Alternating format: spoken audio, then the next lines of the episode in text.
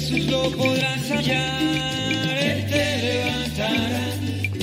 Fíjate que hace un tiempo transmitimos este programa que queremos compartir ahora, pero que no quedó grabado. La infidelidad, ya ves que casi no se da, ya ves que casi no se da. La infidelidad y sus víctimas. Así se llama el programa de Evangelizar sin tregua.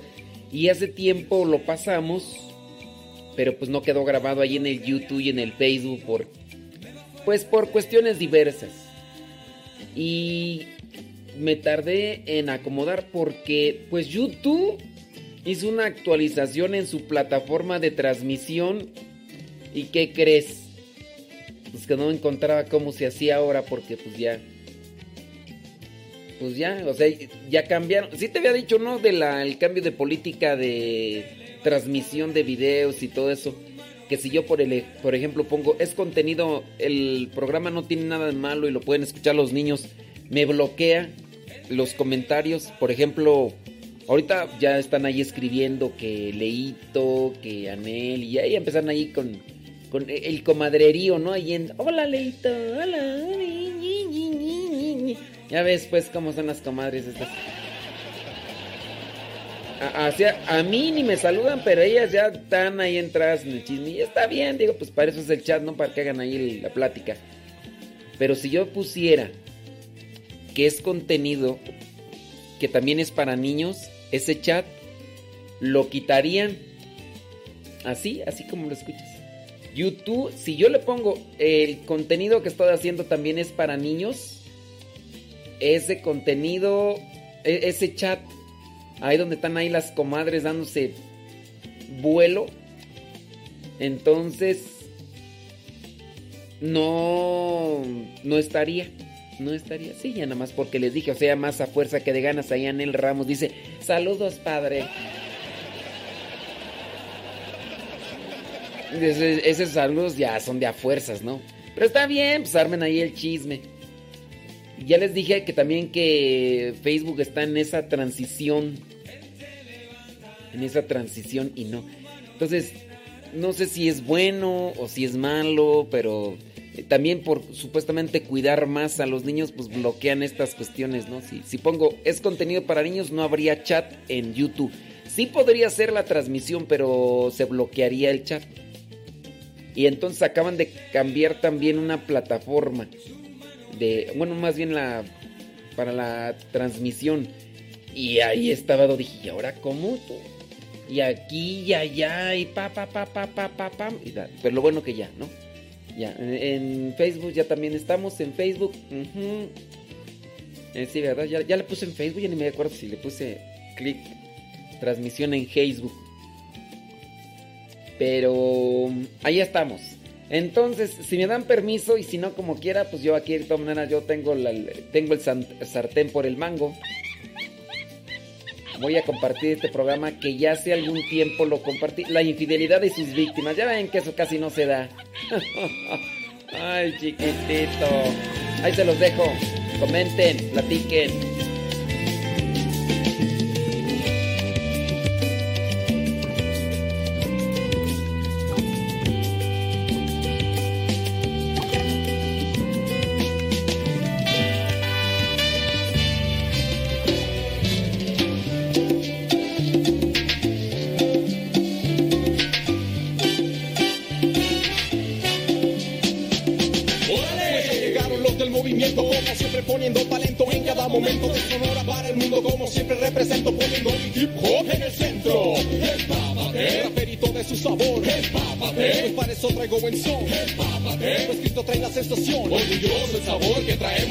Opson. Entro directo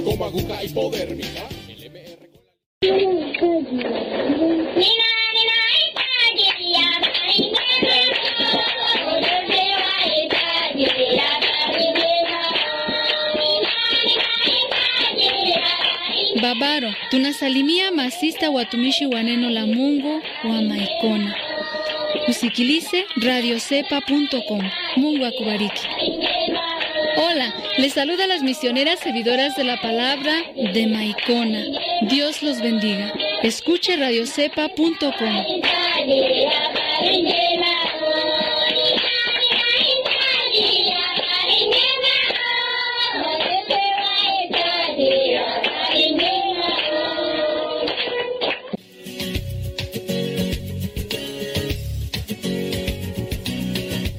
evangelización no es un acto piadoso, sino una fuerza necesaria para la vida actual y futura de los hombres.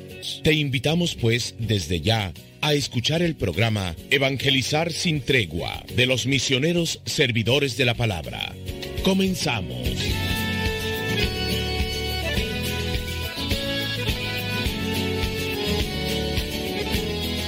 Muchas gracias. Qué bueno que están ahí conectados con nosotros el día de hoy. Vamos a ponerle rayas al tigre y que nadie, absolutamente nadie, nos detenga. Oiga, pues hablando de situaciones en las que en ocasiones se puede caer, muchas veces el, el pecado perjudica a otros.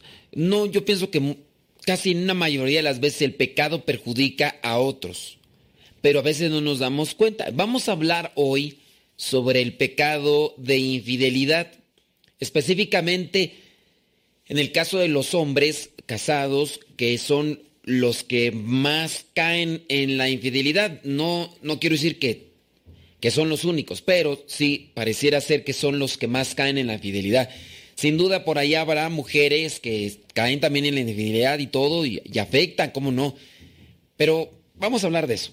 Antes que otra cosa, vamos a hacer una pequeña oración para que Dios me ilumine a mí, para que Dios también te abra el corazón y el entendimiento a ti y que el programa que el día de hoy queremos realizar tenga un provecho espiritual en tu vida. En el nombre del Padre, del Hijo y del Espíritu Santo. Amén. Gracias Señor por la oportunidad que me das para estar nuevamente ante este micrófono. Te pedimos que me des esa sabiduría que necesito para transmitir tu mensaje. Ilumina mis palabras, ilumina mis pensamientos. Querido Padre, que estás en el cielo, gracias por el trabajo que tú estás haciendo en cada uno de nosotros. Gracias porque trabajas por medio de personas de todo tipo y por medio de toda vocación, por medio de los muchos corazones que ya conocen tu bondad y se disponen a cumplir con tu voluntad. Gracias por la gran obra dirigida por el Señor Jesús, quien triunfará sobre el mundo con paciencia y bondad. Él triunfará sobre el mundo abriendo la puerta de par en par, y todos, incluso los más pobres, podrán llegar a ti. Tú que eres nuestro Padre en el cielo, concédenos permanecer firmes y fieles con la luz que nos has dado. No nos dejes caer en tentación sino líbranos del mal, porque el reino y el poder y la gloria son tuyos para siempre. Que tu gracia y tu misericordia nos asistan siempre para mantenernos fieles a este amor y a esta vocación que tú nos has regalado. Virgen Santísima, intercede por nosotros, así como intercediste por aquellos novios en las bodas de Caná, así como intercediste por Juan el apóstol para que pudiera llegar a los pies de la cruz. Espíritu Santo, fuente de luz, ilumínanos. Espíritu Santo, fuente de luz, llénanos de tu amor. En el nombre del Padre, del Hijo y del Espíritu Santo. Amén. Bueno, pues me encontré una carta, bueno, es un artículo, es un artículo que escribió alguien que se vio afectada, en este caso, por la infidelidad.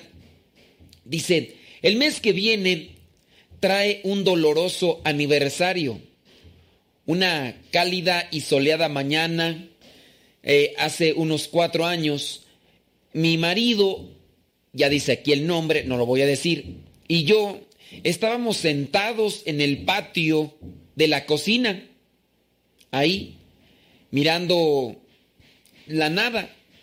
Le estaba mostrando una alfombra que me gustaría poner en la sala, cuando de repente me miró con una expresión de angustia, sin previo aviso, ni intento alguno de suavizar la plática, de suavizar el golpe que me iba a dar, me dijo que estaba teniendo una aventura con alguien y que su amante se había embarazado.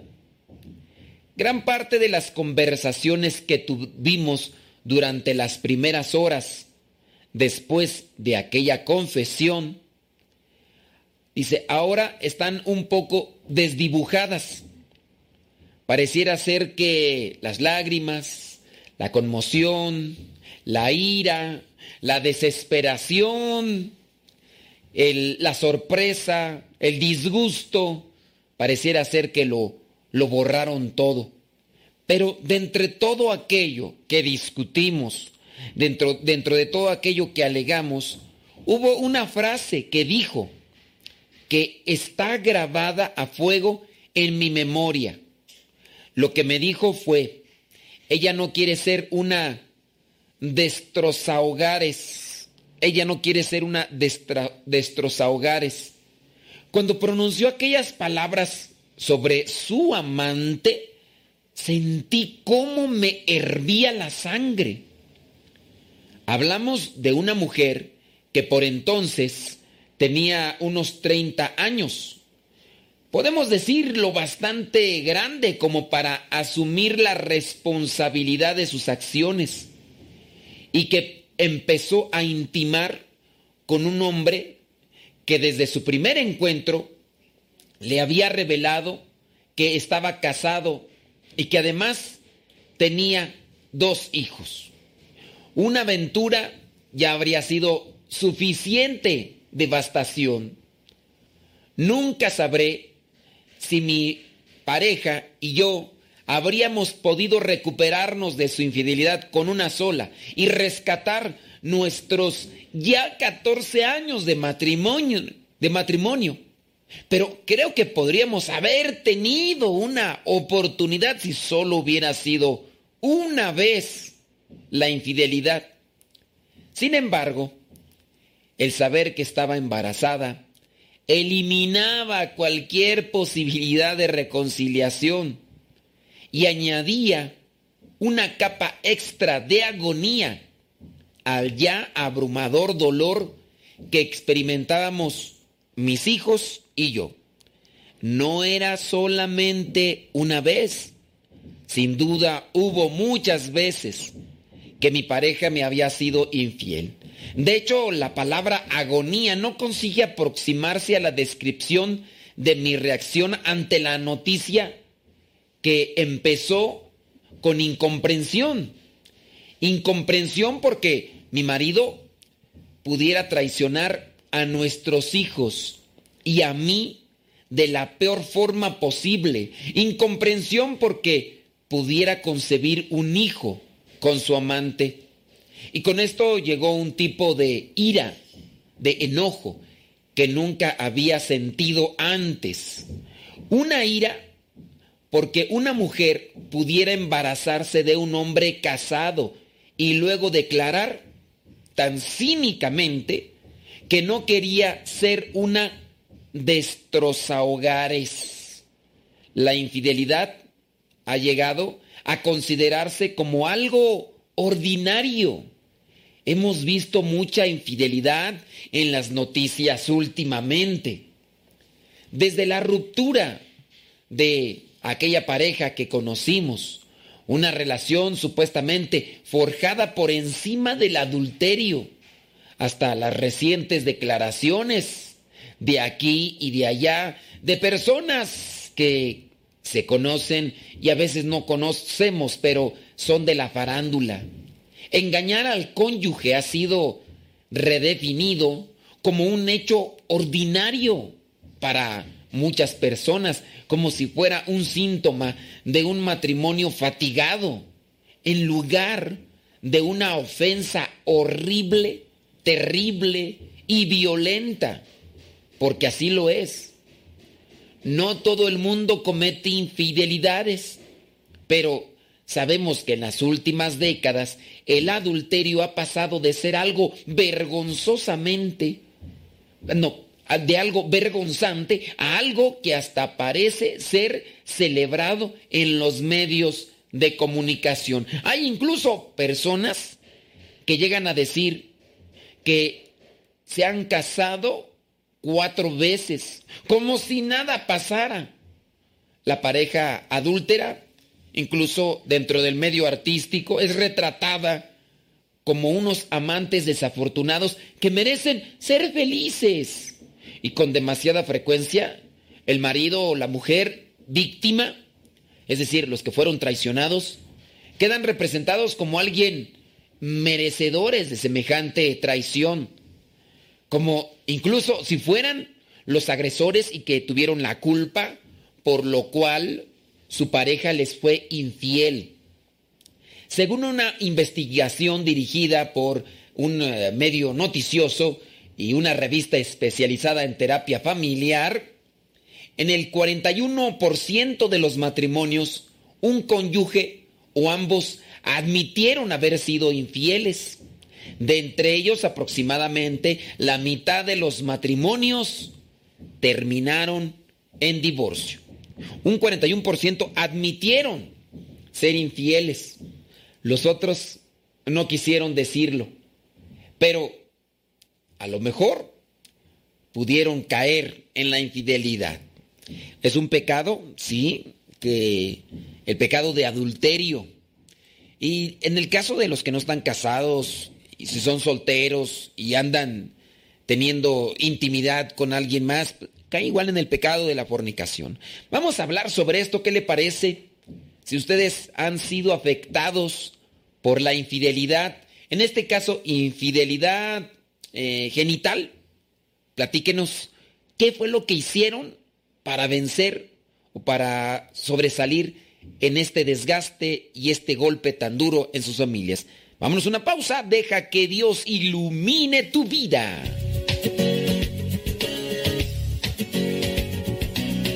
No se vayan, ya regresamos con el programa Evangelizar sin tregua.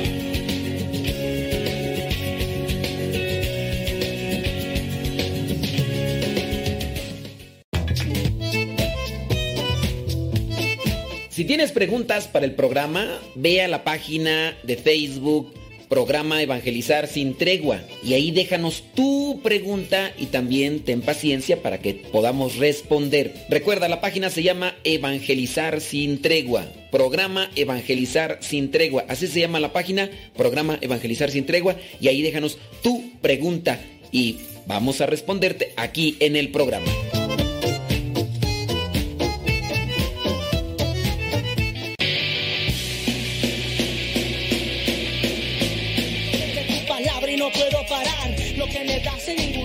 Puedo hallar.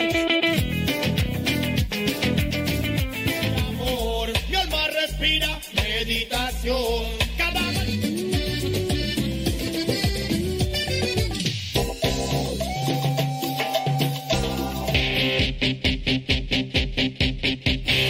la oración quiero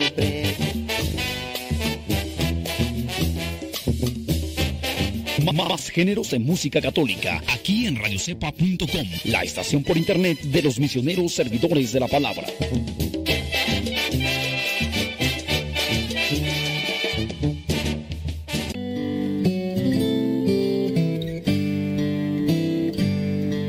Ser cristiano y no ser sincero es una contradicción. Escuchas Radio Cepa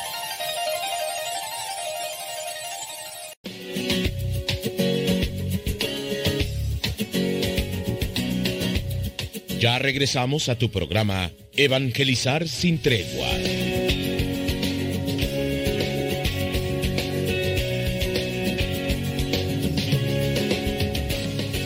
Sí, como no, con todo gusto, ya estamos de regreso. Si usted de verdad nos quiere compartir cómo le hizo para salir adelante o cómo, superar una infidelidad, ¿Cómo, ¿Cómo, le hizo para superar una infidelidad?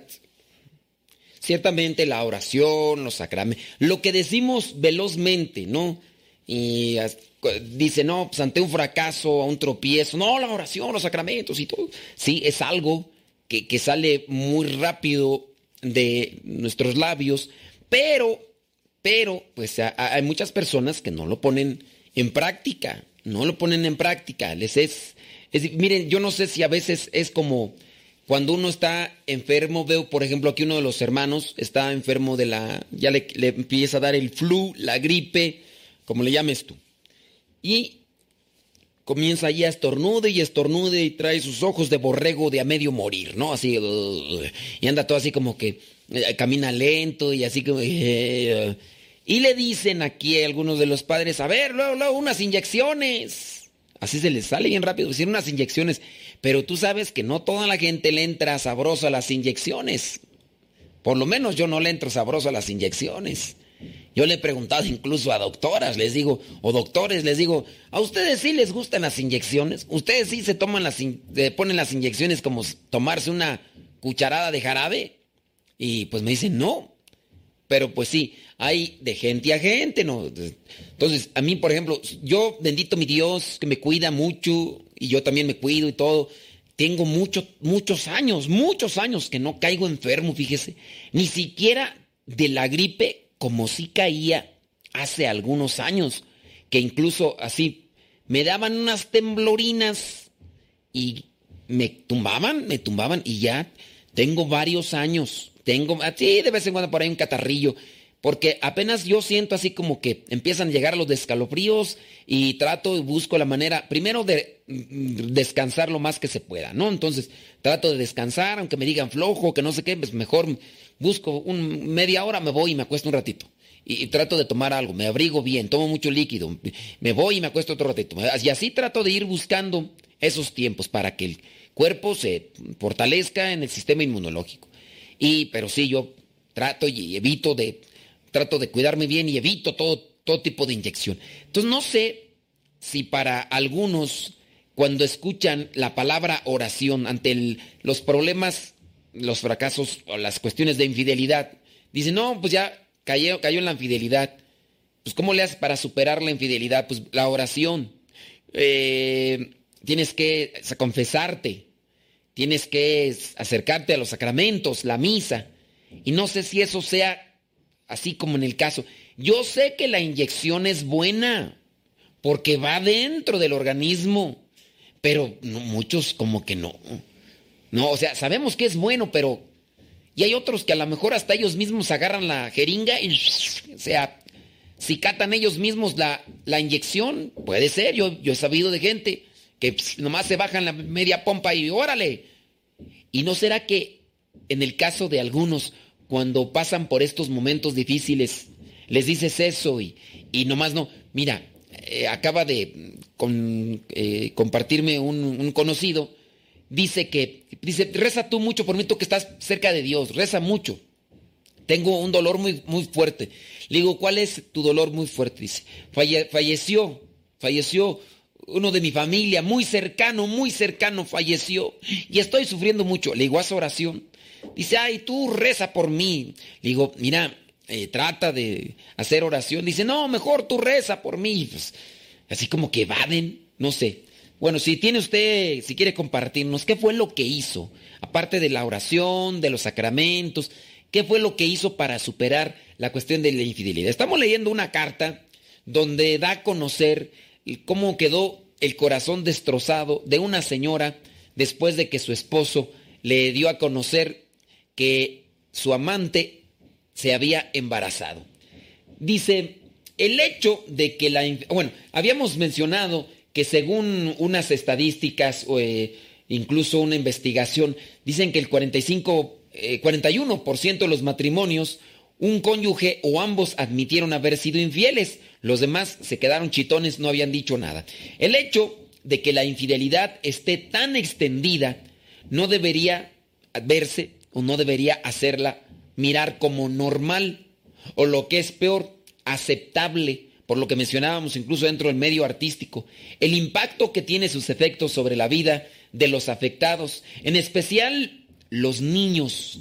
Los niños son los más afectados. Ahí nosotros podemos decir con toda seguridad que la persona que viene a ser infiel es demasiado egoísta, no se fijó. Si ya no quería a su pareja, si le anduvo guiñando el ojo otra persona, en su caso pensar en sus hijos debería de hacerle detener de cometer un acto de infidelidad. Pero pues es como esa persona que pues no me interesa a quién dañe, a quién lastime, de qué manera yo voy a darle rienda suelta a mis pasiones desordenadas. Como dicen allá en mi rancho, voy a darle vuelo a la hilacha, total. Los niños, los niños son los más afectados. No puede pasar desapercibido esto. A pesar del tiempo que ha pasado, dice esta persona que escribe la carta, mis propios hijos, mis propios hijos siguen sufriendo todos los días las consecuencias de las acciones de su padre. Y ya han pasado, si no me equivoco, cuatro años, había dicho. Su sentido de la confianza en sus padres quedó aniquilado en un instante y nunca más podrán recuperarlo. No importa que el papá venga y diga, no, pues mira, yo voy a amarlos y no, no, es, es una falacia, es una mentira, no, eso nunca será una realidad. No podrá compensarse en decir, no, hombre, mira, yo los voy a seguir queriendo igual, pues no puedes decir que los quieres igual si no te pusiste a pensar en ellos. ¿Cómo puedes decir que los quieres? Una persona que quiere a alguien no la daña, no la perjudica, no la lastima. Y eso es también lo que debería de llevar a pensar a las personas cuando andan ahí de pierna suelta, pirino la suelta. Nada más allá aflojándola. Pues, ¿Qué es eso? Si en verdad aman, evitarían hacerlos sufrir. El que ama evita hacer sufrir a las personas que ama. Eso. No, no, no, no, le, no ande buscando justificaciones, no ande buscando excusas. Quien ama busca hacer el menos daño posible. El que ama evita hacer daño. Sigo leyendo la carta. Dice, mis dos hijos. Dice, mi hijo tiene, tenía nueve años y mi hija tenía doce. No solo perdieron la seguridad de saber que su padre les pondría siempre, les pondría siempre a ellos primero. También perdieron a la mamá que siempre habían conocido, o sea, a esta misma señora que está escribiendo. ¿Por qué? Porque sin duda, imagínate ya al saber que el viejo anda ahí de chile frito, eh, disculpen la expresión, ¿verdad? Ustedes, eh, pues sin duda la señora cayó en desánimo cayó en tristeza y pues ya, ya no van a tener a la misma mamá que tenían antes. Algo, a pesar de que la mamá haga todo eso, ya no va a ser la misma. Aunque dice, la señora misma dice, aunque traté de ser fuerte por ellos y en el exterior parecía fuerte, realmente me convertí como en un zombie. En un tiempo en el que mis hijos más me necesitaban, la adolescencia me replegué dentro de mí misma. A duras penas podía funcionar y hacía uso de todas mis fuerzas solo para salir de la cama y vestirme. Simplemente no tenía capacidad mental o emocional nada más. Son golpes que no se puede uno de los cuales no se puede uno recuperar. Mis hijos se habían criado con una mamá que adoraba preparar comidas familiares, llenar la cocina de bocadillos, galletas, pasteles caseros, coser disfraces para las fiestas, para los, los eventos que tenían en la escuela, disfrutar del matrimonio, mirar película juntos y la maternidad. Después de que, dice la señora, después de que mi marido me abandonara, todas esas actividades se convirtieron en recuerdos dolorosos. ¿Y cómo no? Recuerdos dolorosos de la vida y de la felicidad Así que simplemente dejé de hacer todas aquellas cosas que me traían recuerdos. Ya no hacía aquellas comidas que tanto les gustaban a todos, porque era algo que, pues sin duda, me afectaba. Sí, yo ponía mi mayor esfuerzo, nos sentábamos a la mesa, pero en muchos de los casos el silencio siempre nos ganaba, siempre nos dominaba. Me costaron dos, me costaron dos atroces años el volver a la vida, o sea, cuatro y dos. Dice dos, dos años en los que mis hijos, en particular mi hija, tuvieron que criarse y arreglárselas por sí mismos. Ay, en una carga que llevo con vergüenza y con ira también, porque esos años con mis hijos, sin duda, ya están perdidos. Y aunque yo ponga el esfuerzo, ya no se pueden recuperar. Tenemos que hacer pausa. ¿Usted ha pasado por esta situación? ¿Qué fue lo que ha hecho para levantarse y recuperarse? Compártanoslo, no le dé vergüenza, no decimos su nombre. Tenemos que hacer pausa. Deja que Dios ilumine tu vida.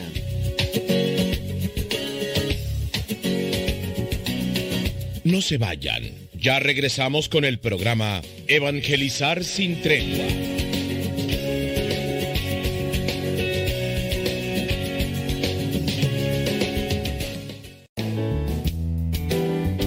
Sigue con nuestra programación. Estás en radiocepa.com.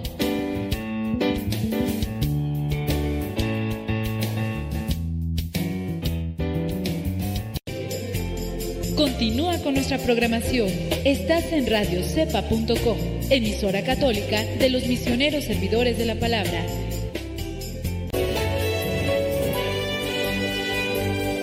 La palabra de Dios es viva y eficaz, más penetrante que una espada de doble filo. Síguela a través de radiocepa.com.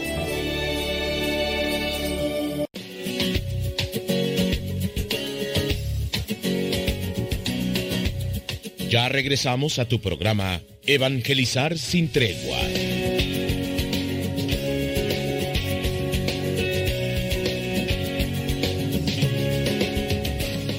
Así pasa cuando sucede, válgame Dios Todopoderoso. Si usted nos quiere compartir su testimonio y decirnos eh, si pasó por una situación de infidelidad, ¿cómo le hizo para superar esa situación? Estamos leyendo una carta de una señora que da a conocer eh, lo que son cuatro años después de la infidelidad y cómo sucedió, en qué momento y de qué manera incluso pudo perderse una relación con sus hijos en el tiempo en el que pues más le necesitan. O sea, ya se recuperó, dice que le llevó dos años recuperarse, porque ya, eh, si no me equivoco, mencionaba que tenía cuatro. Sigo leyendo la carta, dice, hay una frase que, me, que he escuchado a menudo en relación a mi situación, la de que los niños son resilientes. No le doy ni un ápice de crédito. Creo que es algo que dicen los mayores para mitigar su culpa. Los adultos inventan muchos, muchas racionalizaciones para excusar su comportamiento que saben en su corazón que es incorrecto. Van a decir ustedes, bueno, ¿y qué es resiliente? Pues ya una vez yo lo leí, pero no me acuerdo. ¿Para qué le, para qué le miento? ¿Para qué le miento? Déjeme buscarlo aquí en el tumbaburros. Resiliencia. La resiliencia es la capacidad de los seres humanos para adaptarse positivamente a situaciones difíciles. La capacidad de los seres humanos para adaptarse positivamente a situaciones adversas. Sin embargo, el concepto ha experimentado cambios importantes. Bueno, eso de la resiliencia. La resiliencia es la capacidad de adaptarse a las situaciones difíciles. Entonces, por eso dicen que los niños son resilientes, o sea que ellos se adoptan. No, pues no. Obviamente no. Yo, yo podría decir, una cosa es que en los niños o los hijos no se manifieste cuando son pequeños, no se manifieste el dolor profundo que pudieran tener, pero adaptarse a las situaciones adversas, ni los más grandes a veces, ni los más grandes, esta señora sufrió por más, ¿cuánto no más pudo haber sufrido? En este caso los niños. Dice la señora, que su expareja ha quitado importancia a sus inadmisibles acciones hacia ella. En muchas ocasiones diciendo que no tenía un matrimonio perfecto, como queriéndole echar la culpa. Dice, y estoy segura de que la amante de él racionalizaba su comportamiento cuando se reafirmaba en que ella no quería ser una destrozahogares, mientras que simultáneamente tomaba decisiones conscientes que destrozaban el hogar, dice su matrimonio y la felicidad de sus hijos. Ahí también nosotros sabemos que hay mucha, mucho, mucho egoísmo por parte de... Imagínate, yo he platicado también con muchachas solteras y de repente cuando me platican es que ando con un casal, digo, o sea, no, es que me dice que ya no es feliz en su matrimonio, pero, pero si de veras, o sea, fíjate, que quizás la mejor a ti te está ayudando, no, es que es bien tierno, pues sí, pero tiene, tiene pareja, tiene esposa, tiene sus hijos, estás destrozando un hogar, no, pero me dice que ella lo mal, él te dice eso para que, le, que lo aceptes. Pero independientemente, aunque fuera verdad, tú que tienes que andarle solucionando la vida a uno que no ha sabido enfrentar la dificultad, me he encontrado de verdad. Y fíjense, pues escucha feo decirlo desde mi parte. En ocasiones he encontrado pues muchachas guapas, que dijeras tú, Oye, pues no agarran, no agarran ni un resfriado y por eso andan con un, con un casado, con, con uno que tiene hijos. Entonces, pues no, no agarran ni un resfriado y por eso es que agarró este. No, pero en ocasiones son muchachas guapas que uno podría decir, no hombre, pues ¿cómo pues? Pero quién sabe cómo le harán, sin duda, experiencia por parte de estos. Dicen por ahí, verbo mata carita. Verbo mata carita, la lengua, la lengua. Por decir que hablan muy bonito para conquistar, hablan muy bonito para enganchar, pero, pero pues, quién sabe para cultivar el amor, lo que es el amor como tal. Bueno, pues sí, me, me ha tocado, yo les he dado tremenda zarandeada, ¿eh? Les he dado tremenda zarandeada a esas muchachas que en ocasiones llegan ahí a pedir consejo sobre qué hacer al final, a ver si me alcanza el tiempo, yo les digo a ustedes qué es lo que les digo a estas muchachas. Yo, yo, yo sí les digo, no sean, pues, no sean eso. Bueno, dice, mi dolor, la señora que escribió esta carta dice, mi dolor es menos agudo ahora y ha sido reemplazado por una aceptación anestésica y un cinismo en relación al amor y la fidelidad. Mi matrimonio terminó en divorcio y mis hijos ahora crecen en un hogar destrozado, porque eso es. es un hogar roto. Su padre viene a verles los fines de semana, pero no es lo mismo. Y estoy orgullosa del hecho de que nos tratemos en términos amistosos. A menudo salimos a comer todos juntos y me esfuerzo lo posible por fomentar en mis hijos un sentido de seguridad y de familia, aunque un tipo diferente de familia. Puede que un día encuentre de nuevo el amor, pero mis hijos cargarán para siempre con el peso de una familia hecha pedazos. Son las víctimas inocentes de dos adultos que actuaron con inaudito egoísmo y negligencia Obviamente aquí los dos adultos no la envuelven a la señora. Está hablando de la amante, ahora pareja de su viejo. Ellos dos que se dejaron llevar por el egoísmo, por las pasiones. Y existe otra víctima más. Ahora ya la nacida, la hija de estas dos personas que fueron controladas dominadas por su egoísmo. Hace unos años mi hijo me dijo que sentía pena por la niña que nació y pues es algo triste, porque también aquella niña que nació en esa relación de infidelidad va a sufrir. Así que mientras los candidatos a estas situaciones se hacen presentes por aquí y por allá, deberían de darse cuenta hacia dónde termina todo. Cuando vienen esas propuestas, cuando vienen esos, esas miradas, cuando vienen esos tocamientos que insinúan algo más que amistad y cariño, que tratan de dar a entender que hay algo más que amistad, deberían de detenerse y ponerse a pensar en su situación real y sobre todo ponerse a pensar en los hijos, si es que los tienen, y si no, en la relación que tienen, que muy posiblemente puede tener ya varios años. En los primeros días de aquella revelación que me hizo mi ex esposo, escribí una carta a su amante, advirtiéndola de que si él era capaz de traicionarme a mí, su esposa, y también a sus hijos, le advertía que algún día, muy posiblemente, podría también traicionarla a ella.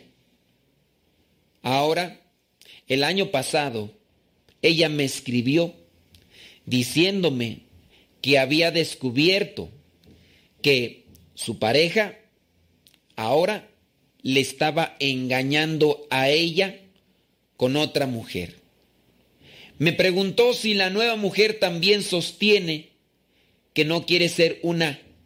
Me pregunto, ah, dice aquí la señora, me pregunto si la nueva mujer también sostiene que no quiere ser una destroza hogares. Pues ahí está situación. Dicen allá en mi rancho, perro huevero, aunque le rompan el hocico. Ya cuando a veces nos acostumbramos, sí, yo sé, yo sé que Dios actúa, yo sé que Dios puede cambiarnos, que Dios puede fortalecernos y llevarnos a la fidelidad, a la entrega, al amor. Pero si nosotros no buscamos la fortaleza en Dios, si no buscamos la oración, si no buscamos el sacramento, miren, las caídas como esas no se hacen de manera espontánea, no son de manera instantánea. No, no es que eh, hoy le miraste y hoy ya mismo te vayas a la cama a cometer un acto de infidelidad, un acto de adulterio. No, eso fue algo que se preparó, aunque no haya conocido a la persona, pero si ya en la mente de él o de ella dice, hoy voy a echarme una canita al aire, dicen allá en mi rancho. Yo, yo espero que sí comprenda ese término, ¿verdad? Eh, si, si, la persona ya mentalmente dice, hoy voy, hoy voy a... Se acabo, ¿quién me conoce? ¿Quién, ¿Quién me va a ver acá tan lejos, en el trabajo, eh, en estos lugares? ¿Quién, ¿Quién se va a dar cuenta de que yo, acá? Pues bueno, tenemos que hacer pausa. Deja que Dios ilumine tu vida.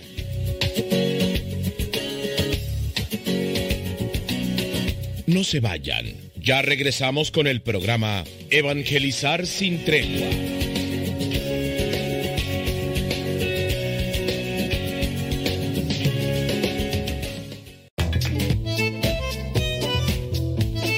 Si tienes preguntas para el programa, ve a la página de Facebook programa Evangelizar sin tregua. Y ahí déjanos tu pregunta y también ten paciencia para que podamos responder. Recuerda, la página se llama Evangelizar sin tregua. Programa Evangelizar sin tregua. Así se llama la página, programa Evangelizar sin tregua. Y ahí déjanos tu pregunta y vamos a responderte aquí en el programa.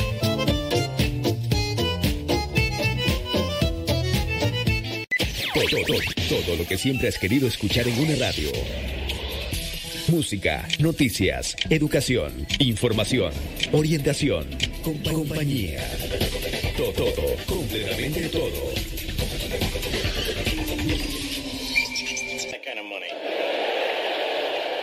Mira, papá, fuego. Cuidado. No agarres las veladoras del altar. ¿Qué no sabes que te puedes quemar? No lo regañes. Mejor apaguemos velas y veladoras y escondamos cerillos y encendedores para que no se queme. Es muy fácil prevenir quemaduras. La prevención es vital.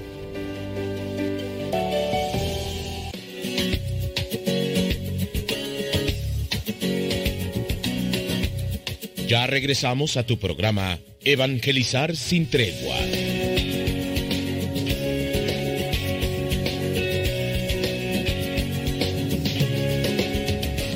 Dios Todopoderoso, pues sí, el, la, cuando uno cae, uno sabe muy bien que muchos de los pecados no son, no son cosas así inesperadas, se preparan, se preparan. Hablando de la infidelidad, es algo que se preparó, no, a lo mejor no, no lo pensaron, algunos no lo pensaron con cierta persona.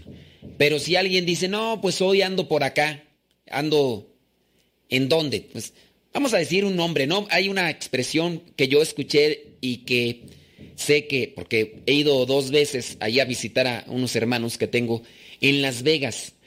Hay una expresión, dice, lo que pasa en Las Vegas se queda en Las Vegas. Y pues es prácticamente, dicen muchos, ahí lo que son la área de los casinos y todo es un un Sodoma y Gomorra, por lo que, lo que se ofrece desde lo que son los vicios del juego de azar hasta las drogas y en este caso la prostitución que se da al por mayor y de diferentes maneras, ¿no? Y pues sí, se puede uno escandalizar, o no, más bien uno se escandaliza, pero habrá gente que ya se acostumbra a todo eso. Y habrá gente que podría estar en un lugar, un ambiente y ya. Eh, algunos de los casos por los cuales a veces se puede dar la persona cuenta de una infidelidad es cuando de repente hay una enfermedad de transmisión sexual. Una enfermedad de transmisión sexual, ahí ya. Y imagínense cómo es eso de esas enfermedades empezaron con unos cuantos, poquitos, a lo mejor algunos teniendo por ahí que ver con animales, comenzó la enfermedad, estos se eh, tuvieron que ver con otro, con otra, y estos con otro, y fue ahí haciéndose como una, como una, una entramada, y hasta cuántas personas no habrá ya infectadas de eh, el papiloma humano que le llaman el, sí se llaman, una de las enfermedades más comunes y, que la gonorrea, que la sífilis y todas esas donde pues incluso son sufrimientos. Por lo que he leído por allá, eh, dice aquí una, una pregunta, alguien que nos hace una pregunta, que si el adulterio viene desde siempre, no, no sé, no sé por dónde va la pregunta. Acuérdense que el adulterio es pecado. El pecado, el pecado, de todo tipo de pecado, o sea, pero sin duda hay pecados a pecados. Puede ser una, una mentira, es un pecado, mintió. Eh, dijo que iba a venir a misa y no vino, pues mintió, pues es un pecado. Faltó a misa, pues es un pecado. O sea, es domingo, tenía que haber participado y ese es un pecado. Pero hay de pecados a pecados, sin duda. Le, quizá a lo mejor, eh, en este caso, le fue infiel en la mente. Jesucristo dice que aquel que mira con deseos a una mujer que no es su esposa, desde ahí ya cometió adulterio, ya viene una infidelidad en la mente. Aquel, por ejemplo, que mira pornografía, aquel que es adicto a la pornografía, o que mira, no, no solamente que, que, es adicto, porque van a decir, no, pues nada más en los adictos, ¿no? Van a decir, yo no soy adicto, van a decir, oh, eh, no, el que mira pornografía, ya ahí está cayendo en un pecado. Y si está casado o está casada, desde ahí ya también está la persona cometiendo un tipo de infidelidad. Entonces, la infidelidad, el adulterio. Eh, acuérdense que adulterio es cuando se tiene intimidad eh, de una persona casada. Ahí cometió adulterio. Si no está casada, se llama fornicación. Infidelidad pues hay de todo tipo de infidelidades. Infidelidad a, Dios, se le fue infiel a Dios. Ya anda por allá con la Satán muerte, pues es una infidelidad, ya no le es fiel a Dios. Infidelidad eh, en la mente, infidelidad eh, en lo económico, dijo que iba a ser puntual en su pago. Entonces, hay infidelidad de todo tipo, pero ya hablando del caso específico de adulterio, es cuando hay eh, lo que vendría a ser la relación genital con otra persona que no es tu pareja. Dice, en el tiempo de Abraham y de Moisés, de nuestros primeros padres, se permitía tener hijos con varias mujeres. Eso estaba permitido por Dios. En cierto modo sí, porque era consentido. Es decir, la esposa consentía. Recordemos el caso de Abraham. Abraham no podía tener hijos y en este caso era algo que se consentía para el tiempo y para las circunstancias en las que se estaba. Eh, ¿Ellos fueron perdonados o no? Es que en aquel tiempo no era considerado como tal un adulterio, pero sí era un adulterio en el momento mismo que se tenía intimidad, pero no era consentido. Por ejemplo, Abraham tuvo a su hijo Ismael con una de las criadas de su mujer, Sara. Sara le dijo, ¿sabes qué? Pues yo no puedo darte hijos. Aquí está una de mis criadas. Recordemos que es lo que es el tiempo y la cultura, las circunstancias que rodean. No hay que querernos comparar ni querernos establecer para justificar la situación. Eran otros casos, incluso para los que a veces llegan a querer aquellos pasajes donde dicen, es que aquí había pecado de incesto. Recordemos, por ejemplo, el caso de, de Noé. Eh, recordemos, si fue el de Noé no, eh, o el de Lot. Creo que fue el de Lot. Cuando, pues ya que salieron de Sodoma y Gomorra, que pusieron borracho al papá eh, pues ellas, y teniendo presente que se había acabado y no sabían que iba a haber, no, no recuerdo quién fue, creo que si fue Lot, hay mi memoria de teflón, pero no era considerado como tal un pecado en las circunstancias que rodeaban aquellos tiempos. Pero si no se hacía consensuado, en este caso sí era pecado. Y ahí está, que si se descubría en adulterio, ¿cuál era, cuál era el castigo? ya incluso hablando en tiempos de Jesús, ¿se acordarán cuál era el castigo? No recuerdo, no recuerdo si fue en el arca de Noé, mm, no, fue, no, recuerdo si fue Noé el que tuvo que ver con sus hijas o fue Lot, no recuerdo ahorita, pero hay un pasaje en el cual sí, eh, ahí hubo algo que en la actualidad se califica como incesto, pero hay que ver también las circunstancias y todo lo demás, ¿no? Pero Recordarán que en tiempos de Jesús ya ahora sí se castiga el adulterio. Se acordarán de aquella mujer que sorprendieron en adulterio. ¿Y cuál era el castigo? Entonces ya para los tiempos de Jesús ya se castigaba como tal el adulterio, pero si hablamos de tiempos de Abraham, de los primeros tiempos del pueblo de Israel, pues no.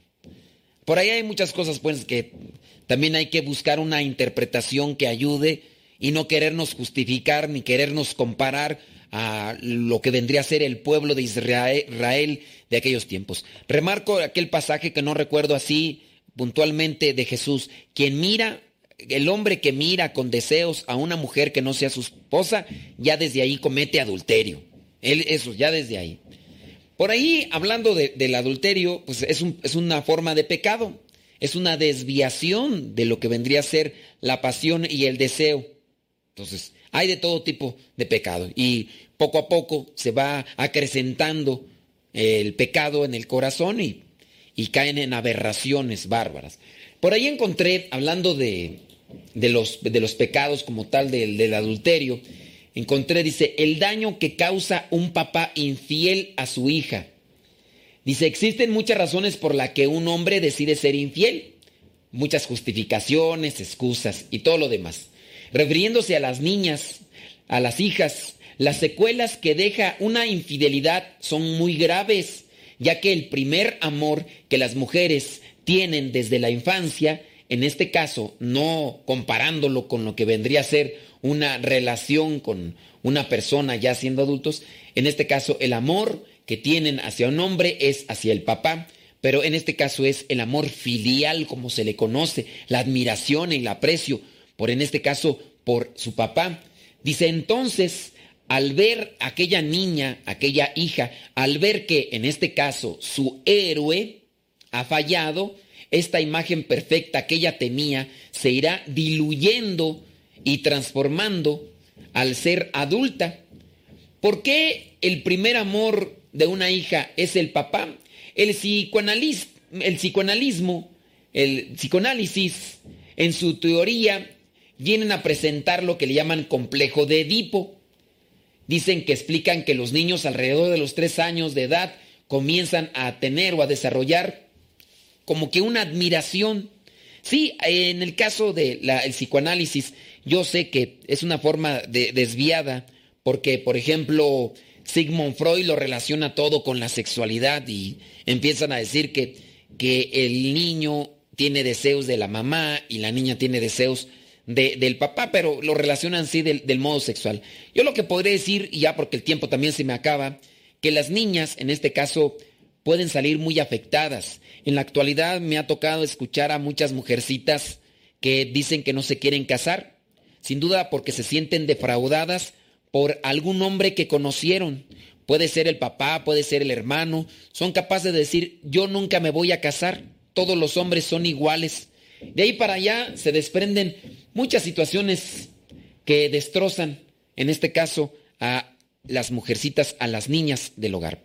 Piénsenlo, no sean egoístas y dense cuenta que no solamente destrozan a su pareja, sino destrozan a la familia en general. Nos tenemos que retirar, señoras y señores. Nos escuchamos en la próxima.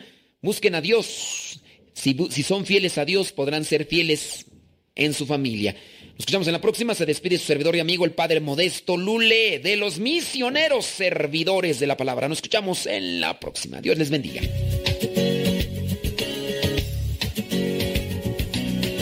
Por ahora, el tiempo se ha agotado, pero te esperamos en la próxima, en el programa Evangelizar sin tregua.